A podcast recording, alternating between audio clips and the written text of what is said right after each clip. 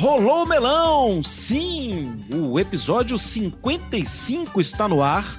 A gente está rolando o melão hoje.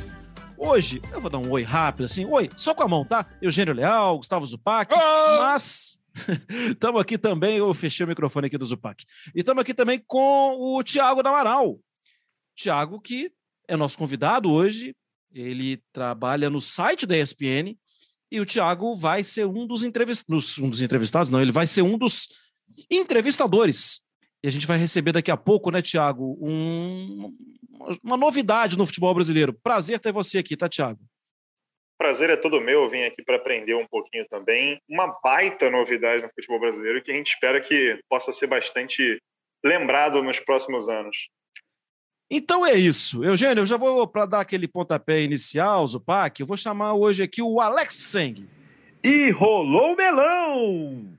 Valeu, Alex. Valeu, Alex, que está sempre apresentando o podcast Futebol no Mundo que você não pode perder. Mas agora a gente está recebendo o técnico do Brusque, professor Luan Carlos. Então vamos começar do início. Faça uma apresentação. Quem é o professor Luan Carlos, técnico do Brusque? É, olá a todos, prazer estar falando com vocês. Então, eu sou formado em educação física, eu venho do mundo acadêmico, eu não fui jogador de futebol profissional. É, desde pequeno eu alimentava esse sonho de, de ser treinador.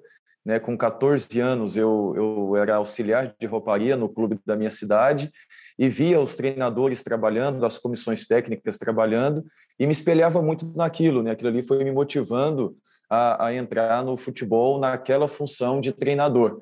Então, aos 16, eu ingressei no curso de Educação Física pela Universidade Federal de Goiás e foi a porta de entrada para o futebol. Comecei como preparador físico, me especializei em fisiologia do exercício, depois em psicologia do esporte, e aos 23 anos eu tive a primeira oportunidade na função de treinador principal de uma equipe profissional, que foi o Novo Horizonte de Pameri, na Série A2 do Campeonato Goiano. Depois fui para o Grêmio Anápolis, que é um clube de empresários portugueses. Ali eu consegui é, é entender um pouco mais da metodologia da periodização tática, de estudos voltados para o futebol. Em Portugal se escreve, se pesquisa muito né, sobre metodologia de treino, sobre futebol. Então mergulhei nisso. Depois fui para o Atlético Cearense. É, o dono do Atlético Cearense é o Ari, jogador que jogou na seleção russa, no Lokomotiv Moscou. Me ajudou também, me levando para Portugal, para a Rússia, para estudar futebol. Então, tentei mergulhar também nessas metodologias. Aí passei pelo Floresta, pelo Goianésia. No ano passado, a gente foi vice-campeão goiano. Esse ano vim para o Camboriú, em Santa Catarina. A gente foi vice-campeão catarinense. E agora estou aqui no, é, no Brusque para a disputa do Campeonato Brasileiro da Série B. Professor falava nas suas especializações, eu queria saber se estão no seu, nos seus planos uh, os cursos de licença da UEFA, uh, como é que está a questão da CBF, se pensa no, no, tal curso argentino que é muito falado também, é, porque me parece que é, dentro do seu perfil de buscar sempre especialização, essa formação teórica, esses, esses cursos são importantes também, essas licenças estão nos seus planos? Sim, com certeza. Eu acredito muito nesses cursos né, para treinadores como formação continuada. Acho que em qualquer profissão é, é fundamental né, essa formação é, de sequência, você sempre está buscando aprimoramento. É, então, eu vejo o curso da CBF muito importante. Eu tenho a licença B e a licença A e tenho buscado também a próxima licença. É, vejo é, algumas críticas em relação ao curso da CBF mas eu acredito que o que mais dificulta e impede um pouco que essa formação seja mais qualificada é a questão é, financeira mesmo, é um curso é, caro, né? então de um, de um valor alto e, e eu acho que isso poderia ter é, poderia ser é, é, melhor é, realizado, mas eu vejo que apesar de não ser tão acessível, tem sido bastante abraçado pelos profissionais e acho que isso é importante, apesar de achar que esse curso ainda pode ser mais qualificado, né? Os cursos da UEFA eu tenho muito interesse, vejo que é, com o tempo, né, tendo a possibilidade é, é, para fazer é, com certeza um grande objetivo e, e os cursos da, da, Argentina, né, é um curso bem bem completo, é, bem interessante, bem pautado em metodologias bem deles mesmo, de uma identidade bem construída, acho bem interessante também. Ô Luan, é, você tem duas características que fogem do padrão. Você, como você mesmo disse, você não foi jogador, você é da área acadêmica e você é muito jovem, né? Você estava trabalhando com menos de 30 anos, como disse o Marra, você agora já tem 30.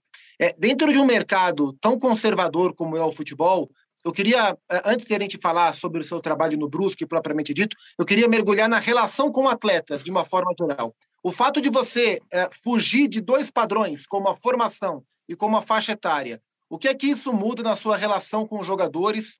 Se você já sentiu algum tipo de resistência por não ser da bola, entre aspas, e por ser, às vezes, mais jovem do que o próprio atleta? Sim, a, a liderança, é, a liderança ela é mais que uma é mais que uma função, ela é uma ação de relação humana.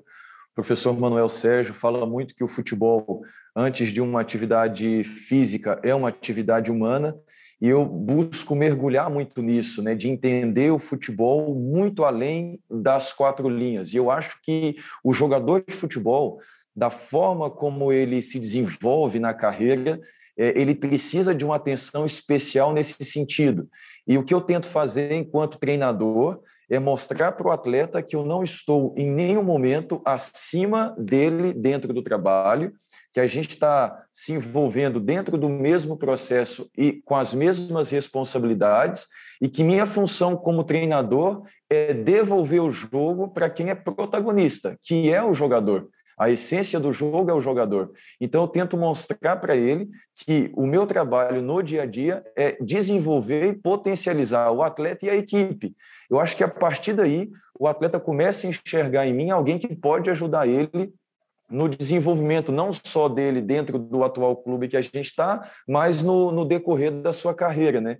Então eu tento conquistar o respeito através do conhecimento e através do treino. Para mim a melhor forma de gerir um grupo não é você ter uma boa comunicação ou história bonita para contar, é você ter treino, trabalho diário e o atleta vê em você é, justiça, senso de justiça, fazer com que quem realmente está melhor no dia a dia é, inicie uma partida, é, fazer com que todos entendam o propósito coletivo, porque apesar do futebol ser um esporte coletivo, existem os anseios individuais, existem os objetivos individuais dos jogadores.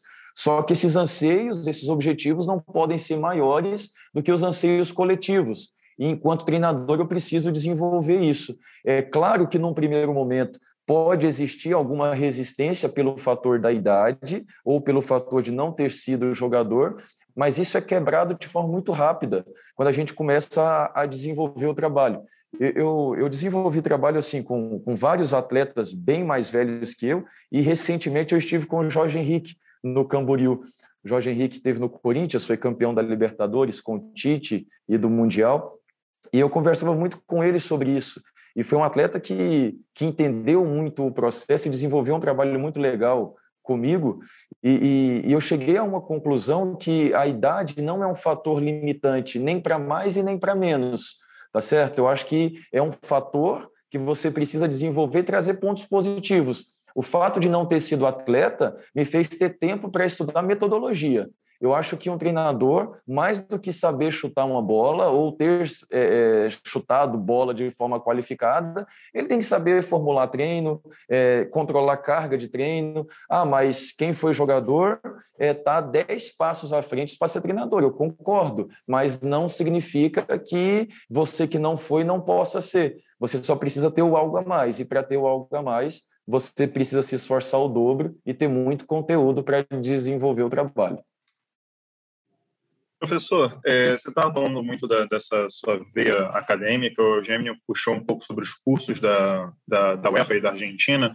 Aqui no Brasil, a gente tem uma questão de literatura futebolística que ainda é pobre, que está se desenvolvendo recentemente nos últimos anos. Foi um fato que até o, o Abel Ferreira destacou após a conquista da Libertadores dele em Montevideo que, que você tem acompanhado, é, você tem é, visto e acompanhado e consumido de literatura de futebol daqui, de fora? Agora a gente tem visto novos livros surgindo aqui pela editora Grandiária também. O que, que você tem, o que, que você mais gosta de consumir, assim, também em questão de literatura? Olha, eu, eu gosto muito de, de livros, é, são meus principais companheiros aí nessa, nessa caminhada. É, de futebol, eu gosto muito da, da literatura de Portugal, né, onde se escreve muito sobre futebol. Tem alguns livros bem interessantes, principalmente da periodização tática, com o professor Vitor Frade, mas também dentro da modelação tática com Júlio Garganta também, que se escreve muito é, voltado para o modelo de jogo, como desenvolver esse modelo de jogo, trabalhar dentro das ideias né, é, que você tem enquanto ideias centrais para desenvolver uma equipe. Tem também a, a, a, literatura da Espanha. Na Espanha também se escreve bastante. O Pax Cerulo escreveu sobre os espaços de fase no futebol e, e algo que tem é, sido bem interessante porque é uma corrente contrária à periodização tática. Então você acaba é, tirando pontos é, é, importantes de cada uma e que daqui a pouco elas se conectam também, porque está tudo muito envolvido com o desenvolvimento da, da equipe, né? Gosto muito de ler aquilo que os treinadores em Portugal escrevem e também disponibilizam para que sejam escritos, né? Que acho que isso é o mais importante e que falta no Brasil, né? Aqui a gente conta muita história através do livro, que é bacana, mas a gente fala muito pouco do treino, é, do dia a dia e, e talvez falta um pouco mais de troca, né? Aqui entre nós treinadores, né, da gente abrir mais o jogo sobre estratégia, sobre tática, sobre posicionamento dos atletas, sobre conflitos do dia a dia. Acho que isso ia enriquecer muito a escola brasileira, né?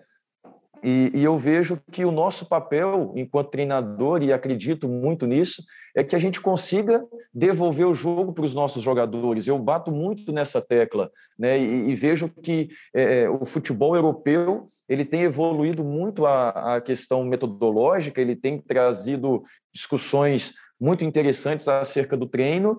E se a gente conseguir trazer isso para o Brasil, capacitando os nossos jogadores a tomar melhores decisões, nós vamos ter equipes muito mais competitivas do que a gente tem hoje. Porque no Brasil hoje mais se formata os atletas do que se forma. Então eu vejo que falta um pouco para nós também é, discorrer e discutir um pouco mais sobre esses conteúdos de treino. Né? Acho que isso iria abrir mais o, o nosso leque de, de evolução. Mas em relação a, a livros, eu busco muito em Portugal. É, tem muito livro bacana do José Mourinho, do Jorge Jesus, que são referências máximas né, em relação a, a trabalho. É, o Abel agora lançou uma Bíblia sobre futebol, porque o livro dele ficou muito minucioso. Ele trouxe aspectos estratégicos, aspectos táticos, aspectos do dia a dia, derrotas, vitórias. Então, bem interessante. Acho que falta um pouquinho mais disso aqui no Brasil. Luan, eu fiquei pensando aqui, estou te ouvindo aqui nessa roda de, de perguntas e anotei diversas aqui além das minhas, além das que eu vim preparado para fazer, tem muita coisa que, que eu não quero deixar passar. Mas pensei uma outra muito de forma prática. É... Acho que nós mesmos, jornalistas, e a gente tem feito esse exercício já, ao, pelo menos a gente aqui, né, há algum tempo, acho que a gente, eh, de certa forma, precisa contribuir mais para a qualidade do jogo aqui no Brasil é, com o consumo adequado de informação, com a óbvia necessidade de ver muito jogo, é, com a necessidade de dar um F5 nos nossos conceitos. Só que tem aí um treinador falando, tem um jornalista falando, mas está faltando alguém nesse processo.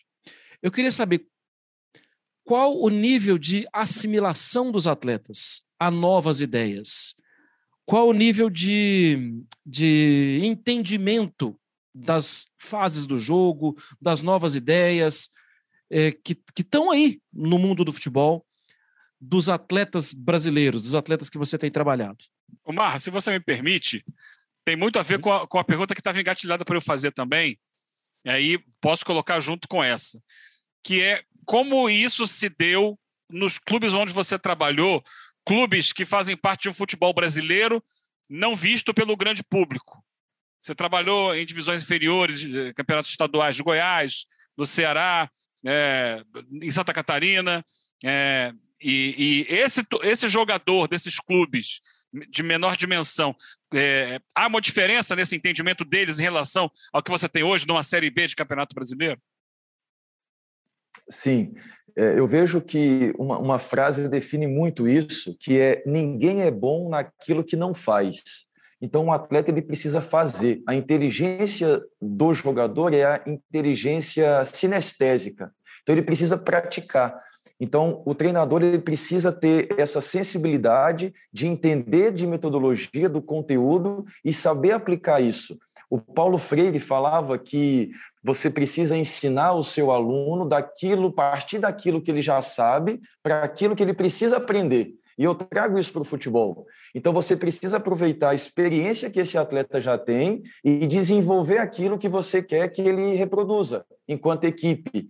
Então, eu busco fazer isso trazer essa metodologia e tentar contextualizar ela para a nossa realidade, para aquilo que o nosso jogador já vivenciou. E através daquilo você desenvolver a, a metodologia, desenvolver a ideia, desenvolver o modelo de jogo. É, eu trabalhei recentemente no Camboriú, aqui em Santa Catarina, e a gente teve 50 dias de pré-temporada. A gente conseguiu colocar muita coisa em prática.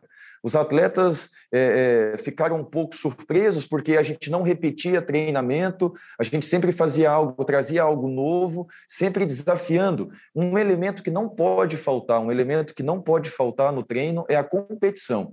Então, sempre muito competitivos os trabalhos, sempre voltado muito para o lado é, é, de competir, de superar nas ações, né?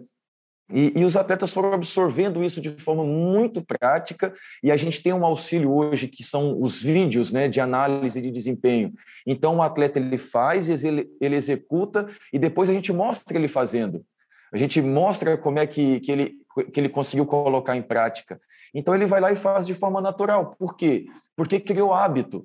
Então, o nosso, o nosso objetivo enquanto treinador é desenvolver comportamentos repetir esses comportamentos através de, de treinos e com a repetição vem o hábito. E quando você tem hábito, você faz sem gastar tanta energia, né? Então, acho que esse é o grande segredo do processo.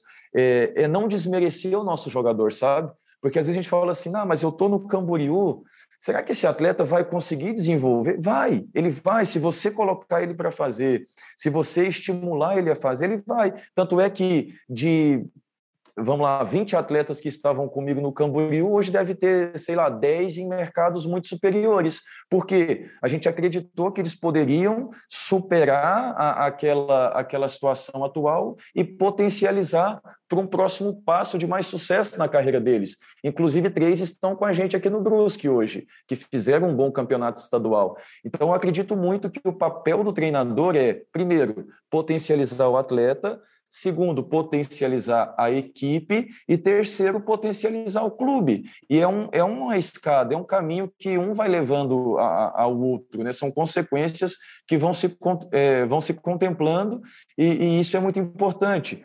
Então, dá para fazer, dá para fazer muito bem feito se você tiver tempo, é o que a gente tem pouco no futebol. Mas eu vou dar um exemplo para vocês. Quando eu vou apresentar o um modelo de jogo para as equipes que eu trabalho, eu não venho trazer o pé de pressiona do Manchester City, do Pep Guardiola.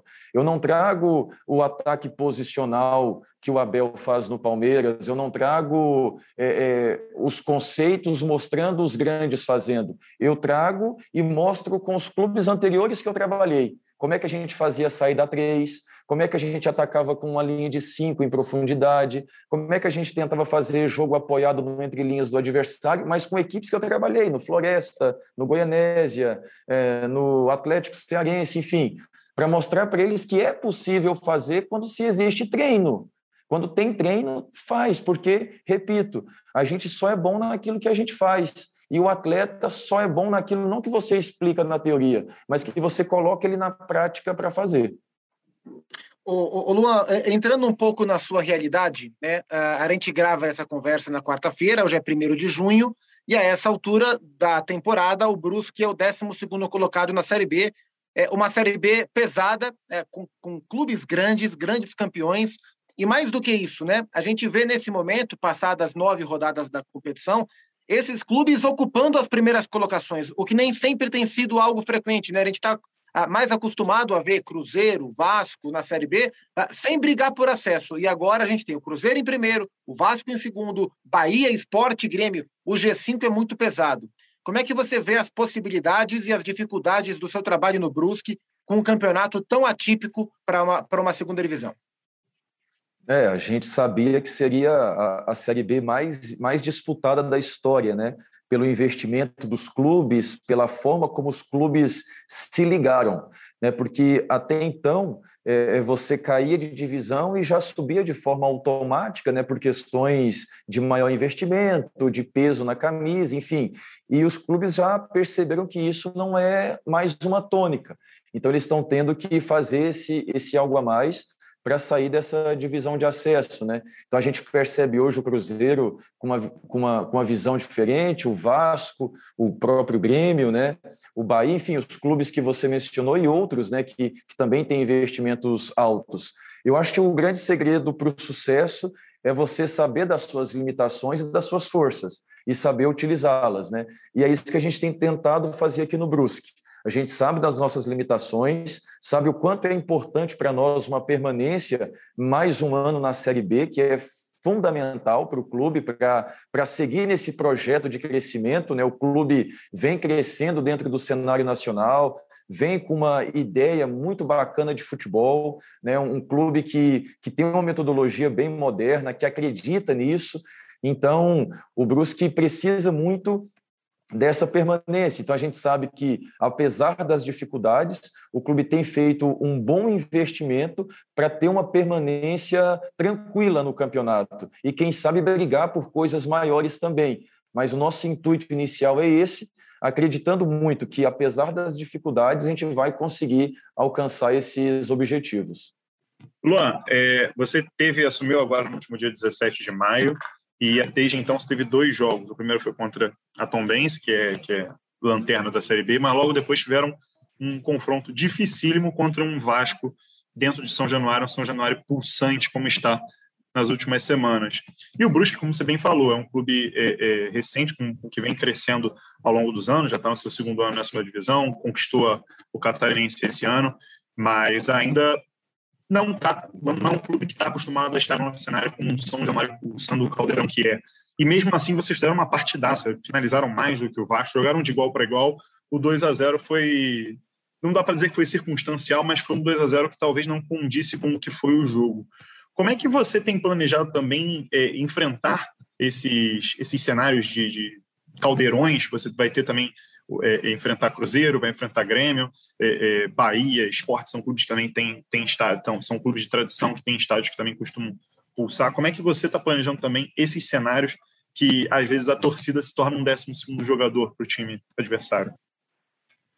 Então, aquele jogo com o Vasco, a gente tem lamentado diariamente não ter pontuado naquela partida. A gente fez um jogo dentro de tudo que foi planejado, tudo que foi estudado, é, apesar do pouco tempo, a gente conseguiu desenvolver com os atletas uma, uma estratégia bem bacana. Eles acreditaram muito na estratégia. A gente, é, no começo do jogo, se esperava um Vasco em cima do Brusque, pressionando. Foi o inverso. Né? A gente buscou o gol, a gente marcou no bloco alto.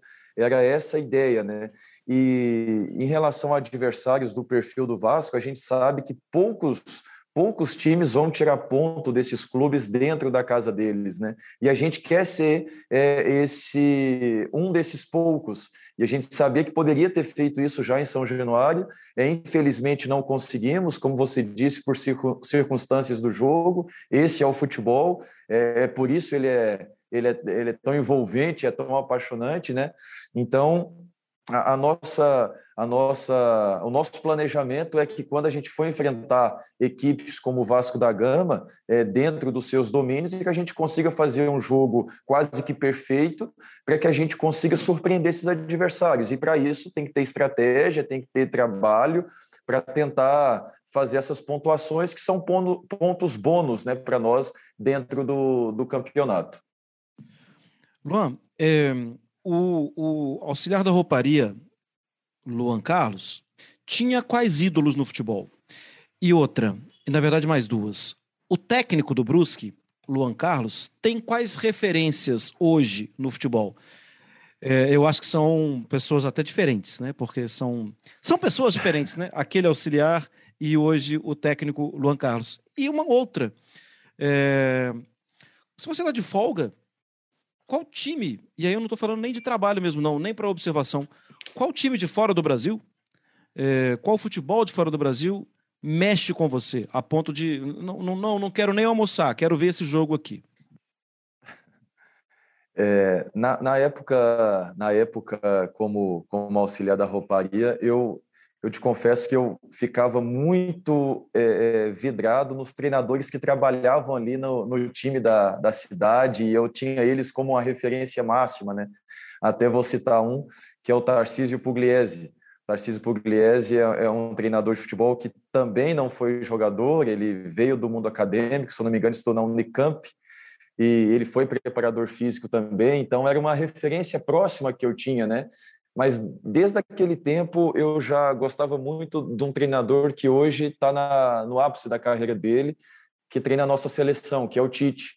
E ainda hoje, para mim, é uma grande referência, porque o Tite ele começa a tratar diferente um pouco as coletivas, né? Ele começa a falar de futebol. No começo ele é até um pouco criticado pela forma como ele falava, mas eu via nele algo diferente dos outros, né? Ele tentando falar sobre o jogo, tentando é, explicar o porquê de uma decisão, mas trazendo um conteúdo tático explicando o porquê da decisão de, de, um posicionamento assim, de um posicionamento diferente, né? E, e é o que eu vejo hoje, hoje muito é, é nos treinadores portugueses. Eu confesso para vocês que hoje um dos meus maiores passatempos é assistir às coletivas pós-jogo, do Abel Ferreira, do Vitor Pereira, do próprio Paulo, do Jorge, quando estava aqui no Jorge Jesus no Flamengo. É, do Luiz Castro, do Botafogo, porque eles falam muito de futebol e eles fazem com que os repórteres ali, os jornalistas, eles se envolvam e façam essas perguntas também. Então, eu vejo que isso enriquece demais, enriquece muito. Então, essas são as referências. Hoje eu tenho como referência o Tite, porque eu vejo, é, de novo, nele um treinador de uma capacidade absurda, independente das preferências dele em relação a um jogo mais ofensivo ou defensivo. Eu falo do Tite como um treinador, né, como uma figura de treinador de futebol. Ele, ele é uma grande referência, ele é uma grande referência. Mas o Abel Ferreira, há uns três, quatro anos, se tornou uma referência muito grande. O Jorge Jesus, desde quando eu saí da faculdade e fui a primeira vez para Portugal, eu, eu via nele um, um, um, um treinador acima da média, porque o, o, os treinos dele parecem mais uma aula acadêmica, porque ele está o tempo todo falando, explicando, gesticulando, mostrando o porquê, mas dando autonomia para o atleta fazer, mas encorajando o atleta a fazer. Então, é um, é um treinador de altíssimo gabarito, de altíssimo gabarito. Então, são, são grandes referências. Né? Em relação a, a uma equipe do, do exterior, eu gosto muito de ver é, é, as equipes treinadas pelo Klopp intensidade, pressão no bloco alto, o tempo todo é, é, coragem para fazer as ações, talvez uma equipe que erra, mas que conserta o erro em fração de segundos. Eu vejo que ele consegue transmitir para os atletas o fato de que o erro não pode paralisar.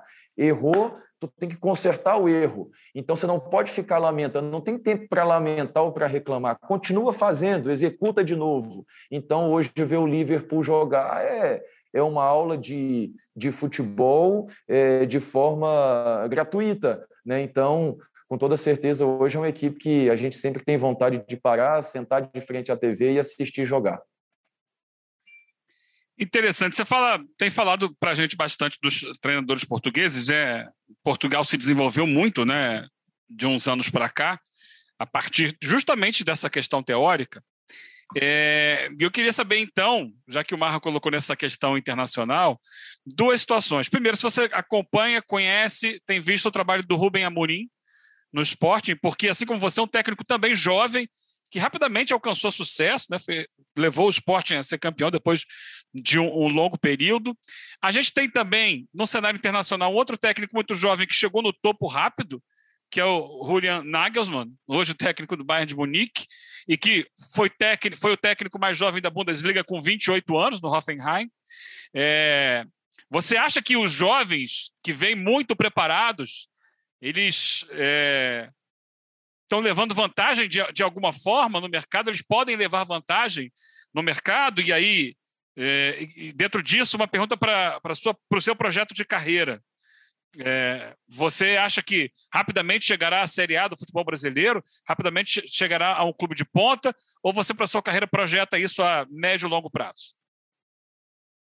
É, são dois excelentes exemplos. Tem o Bruno Lage também, que começou no, no, no Benfica B Isso. e é um treinador que, que tem um conteúdo muito bacana. Até escreveu um livro chamado O Efeito Lage, que é bem interessante. Ele, ele treinou ele treinou um atleta que foi meu jogador na época do Grêmio Anápolis, que é o Carlos Vinícius, que na época era um volante, a gente acabou trabalhando ele na função de avançado, de centroavante, e dali a pouco ele começou a, a, a, crescer, a voar na carreira, e aí até foi o Carlos Vinícius que me presenteou com o livro do Bruno Lage, eu comecei a entender um pouquinho melhor a metodologia dele. Então é também um treinador que com certeza vai vai registrar o nome dele aí no já está registrando né o nome dele no futebol no futebol mundial. Eu vejo que, que os jovens treinadores eles eles têm chegado e alcançado espaço porque eles têm voltado muito o olhar para a metodologia de treino têm falado muito em desenvolver trabalho para potencializar jogador você pode ver que o discurso é muito parecido desses treinadores porque eu acho que esse é o intuito né eu não sei se leva vantagem porque o, o, o ex-atleta ele tem a vantagem de, de ter vivido e vivenciado o futebol enquanto jogador, mas tem a vantagem no sentido de entender mais sobre fisiologia, de estudar mais sobre metodologia.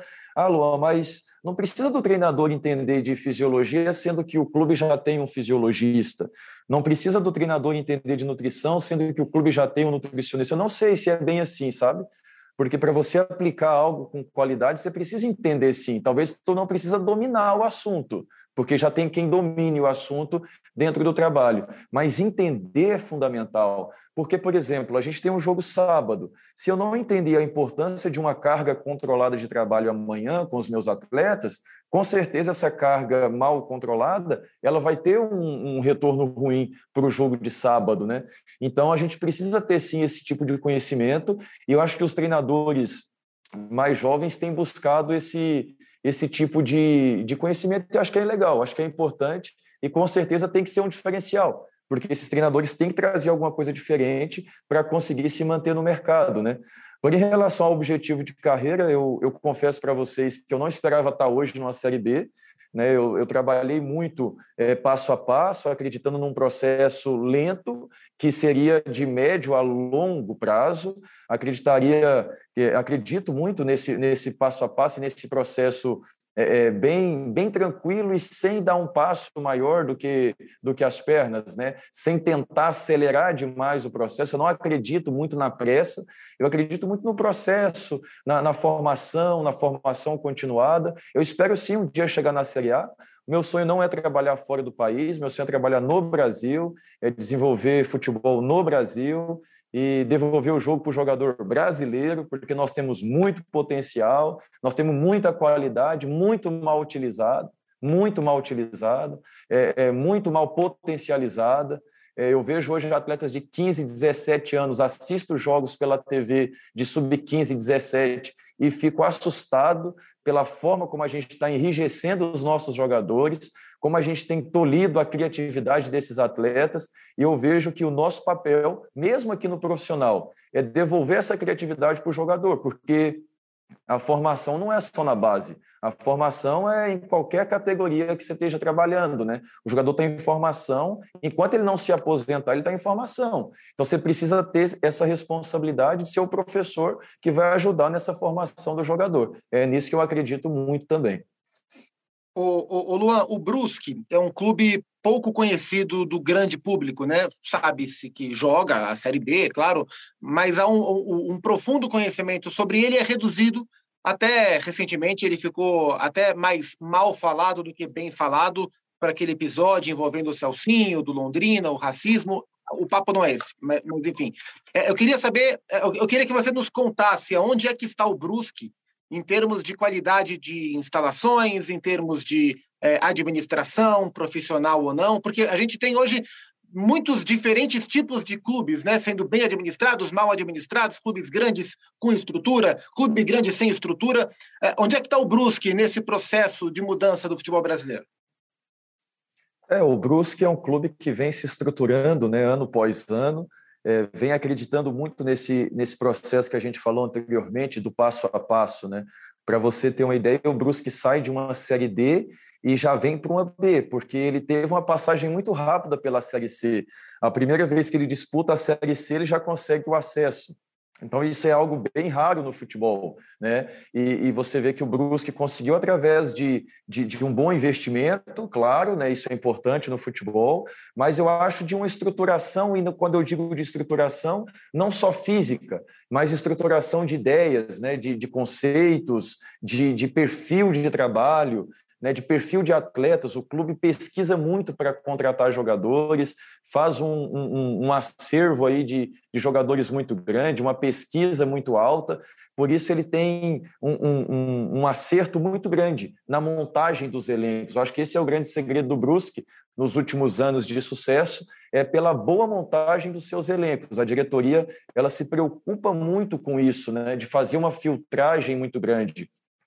Em relação à estrutura física, Brusque não é uma cidade muito grande, é, mas é uma cidade que, que tem o, o, seu potencial, né? e o clube ele tenta crescer de acordo com é, o seu alcance nacional. Então, ele tem se estruturado, ele tem buscado qualificar a sua estrutura, e acho que isso demora um pouco mais, né? porque a estrutura física ela demanda também um investimento maior e tem a, a questão do tempo. E como você mencionou, o clube ficou um pouquinho manchado em relação ao ocorrido no ano passado, claro que nos envergonha, né, porque é algo que não tem é, é, muita explicação, mas o clube não pode ficar é, é, refém de algo que ele não teve culpa, né? Por mais que fosse uma pessoa que poderia estar ligada direto ou indiretamente ao clube, ele não resume o que é o clube, ele não resume o que é a instituição, né?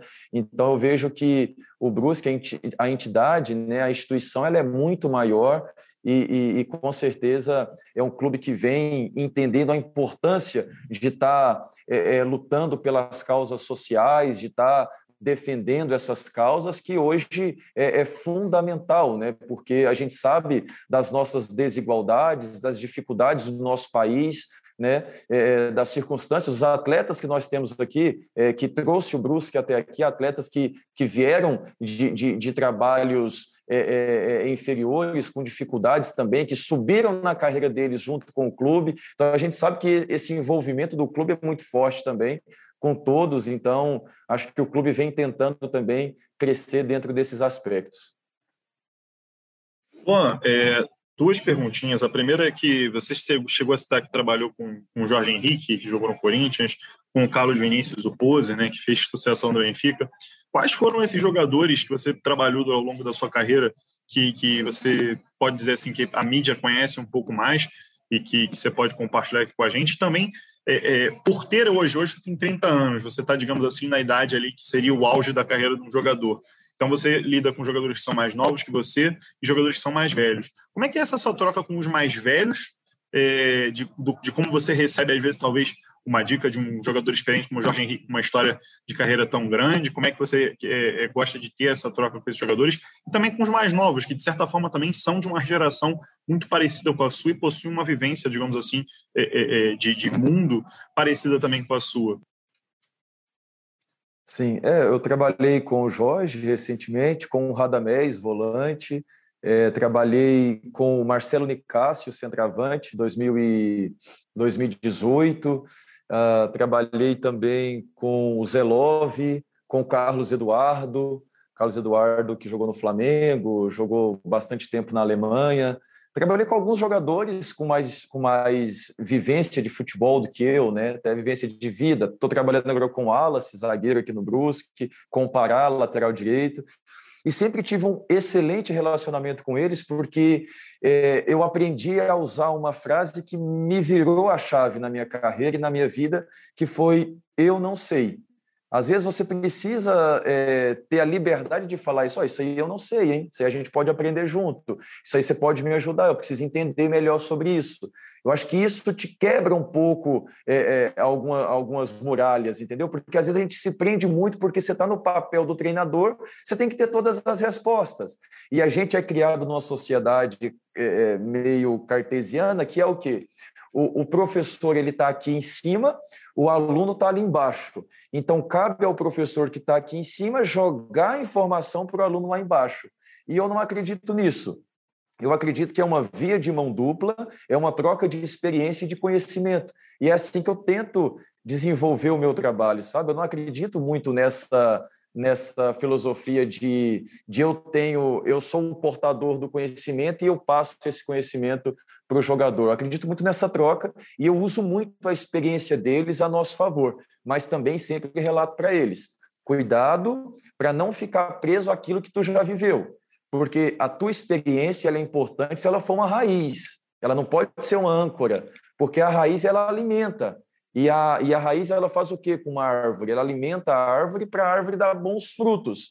Então a gente tem que usar a nossa bagagem como raiz, que nos alimenta e nos possibilita dar novos bons frutos, e não como uma âncora. Para que, que serve a âncora? Para imobilizar, não deixar sair do lugar. Então a gente não pode ficar olhando para o passado, aquilo que a gente já viveu, para ficar parado ali. Ah, eu sempre fiz assim, então tem que ser assim, senão não vai dar certo. Não, isso não pode, isso atrapalha. É, eu costumo dizer que o problema não é você ter feito o curso de máquina de escrever, da datilografia. O problema é tu ter deixado a tua cabeça lá.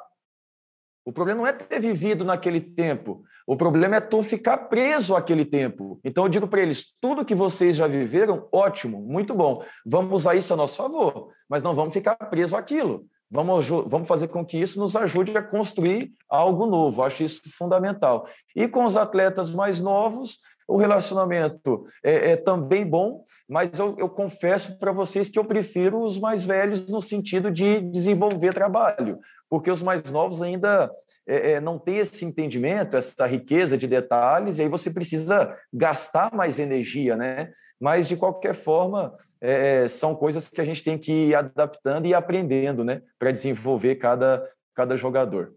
Eu prometi para meus colegas que a gente estaria na rodada final. Estamos na rodada final. Quero te agradecer demais, Luan, pelo papo. É, Tiago, obrigado por estar aqui. Só que, Luan, você citou uma coisinha assim que me mexeu comigo, porque você falou, a gente precisa ter é, pares, né? Precisa ter alguém para estar tá ali do lado, para trocar uma ideia. E muitas vezes isso não é comum aqui no futebol brasileiro. É, e às vezes até para desabafar, né? Ter um outro técnico para desabafar, para ver alguma. É, você tem essa, esse seu par? o Klopp tem, o Guardiola tem, os outros grandes técnicos têm. Você tem esse seu par, esse seu confidente no seu dia a dia? Olha, eu tenho alguns, eu tenho alguns, os meus principais, os meus principais são os próprios jogadores. É, eu confesso para você que eu converso muito com eles, me abro muito com os jogadores, tento é, é, falar bastante com eles sobre assuntos do próprio jogo, assuntos de treino mesmo. E tem um confidente que eu converso muito, que é meu pai.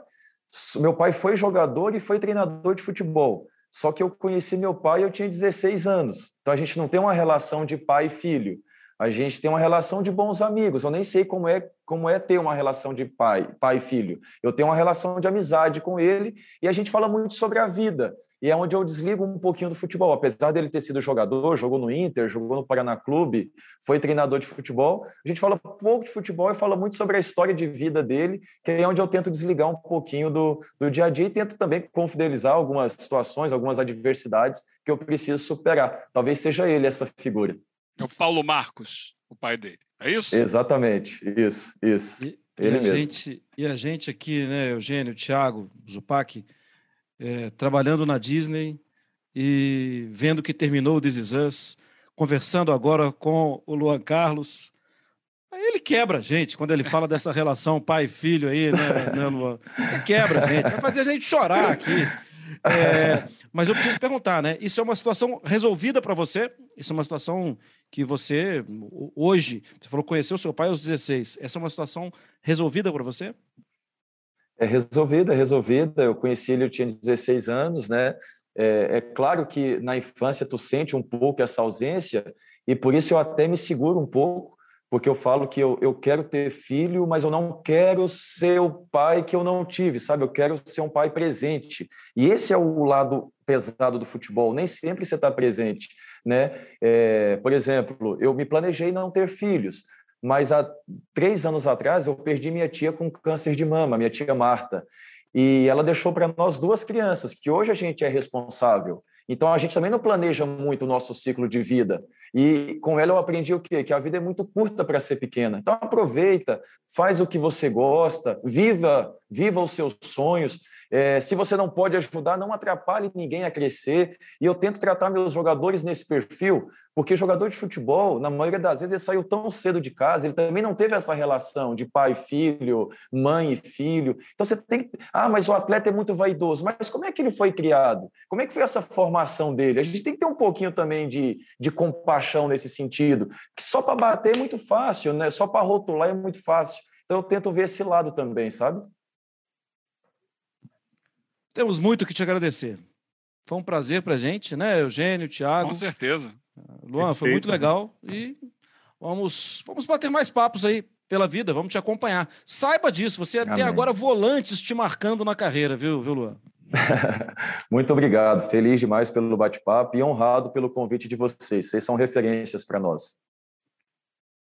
É isso. É, Obrigado, a gente termina Luan. sempre, né, Eugênio, Thiago, Zupac, lembrando daquele F5 e com boas notícias. Luan, pela segunda semana consecutiva, não tivemos trocas de técnicos na Série A e nem na Série B do Campeonato Brasileiro. É minha raro. função.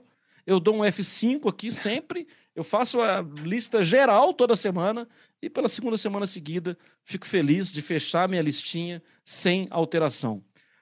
Muito obrigado. Valeu, Eugênio, valeu, Thiago, valeu, Zupac. Semana que vem a gente vai ter mais aí, viu? Mais um Rolou Melão. Hoje agradecemos muito a honra de receber Luan Carlos, o técnico do Brusque.